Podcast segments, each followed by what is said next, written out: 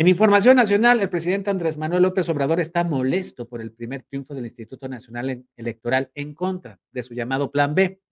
El regreso de Edmundo Jacobo a la Secretaría Técnica del Instituto Nacional Electoral representó el primer revés jurídico al Plan B de la reforma electoral de Andrés Manuel López Obrador, lo que despertó el enojo del presidente y, por supuesto, de sus huestes, de sus seguidores. A través de redes sociales, el consejero presidente del INE, Lorenzo Córdoba, fue calificado por los bots de Morena como clasista y racista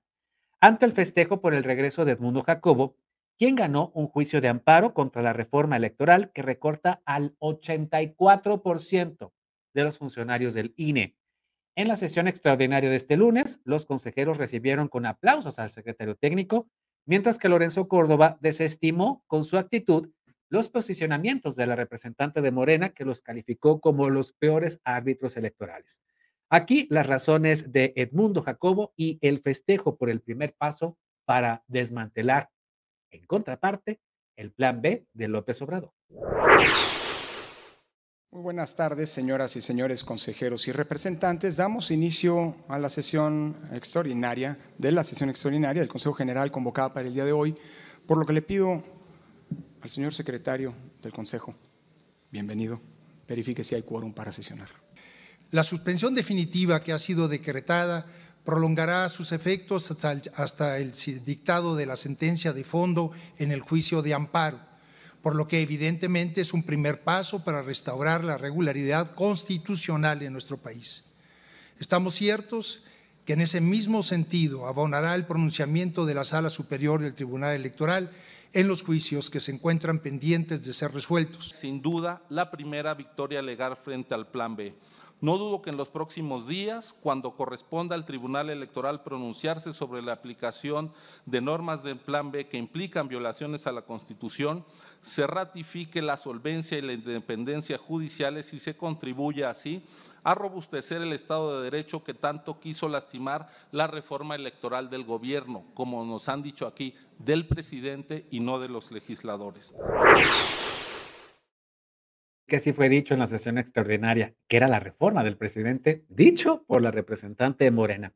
Hoy, en su conferencia mañanera, López Obrador afirmó que si la restitución del secretario técnico del INE representa una derrota a su reforma electoral, le llena de orgullo perder. Una fiesta en el INE y todos los medios aplaudiendo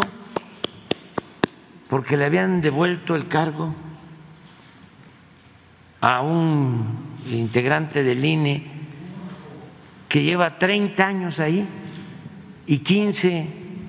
este, como funcionario clave del INE. Ya ven que el INE no se toca.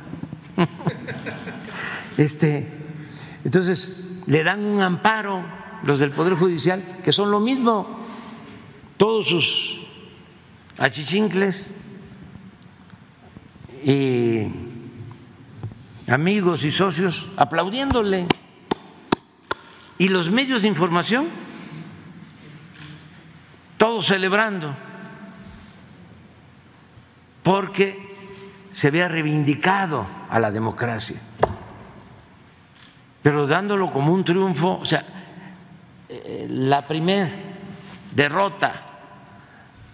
del plan B, pues me llena de orgullo el perder así. Hay que recordar que en, eh, recientemente, en 2021, eh, Edmundo Jacobo fue reelecto por un periodo más de seis años por el Consejo, eh, el Consejo General del Instituto Nacional Electoral como secretario técnico. En realidad tendría poco menos de 20 años dentro del organismo, no los 30 que dice el presidente Andrés Manuel López Obrador. Y pues eh, tal parece que el presidente, al hacer alusión también al Poder Judicial respecto a las decisiones que está tomando sobre esta reforma electoral, que desmantela prácticamente al Instituto Nacional Electoral al recortar al 84% de su equipo, de los funcionarios de este organismo, pues tal parece que el presidente está previendo que su reforma electoral comience a tener tropezones legales, después no solamente de, las, eh, de los amparos promovidos por distintos individuos que sienten, que sienten injusta esta medida, sino también por las controversias constitucionales y la serie también de recursos legales presentados tanto por el Instituto Nacional Electoral como por distintas personas, tanto de la política como de la vida social y económica del país. El presidente a lo mejor está viendo que su plan B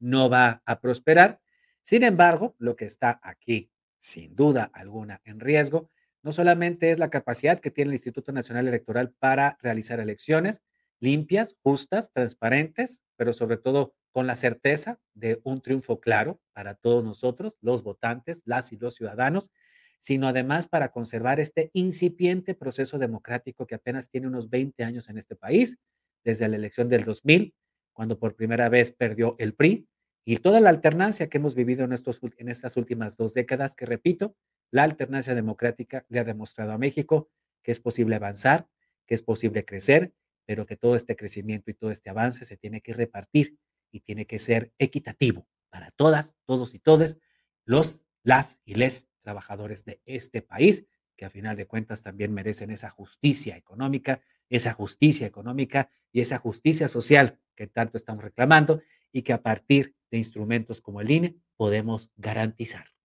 No se trata de Lorenzo Córdoba, no se trata de Edmundo Jacobo, no se trata de Ciro Murayama, se trata de la institución y que nosotros podamos confiar en ella y tener la certeza de que nadie, ningún gobierno, va a controlar las elecciones y va a designar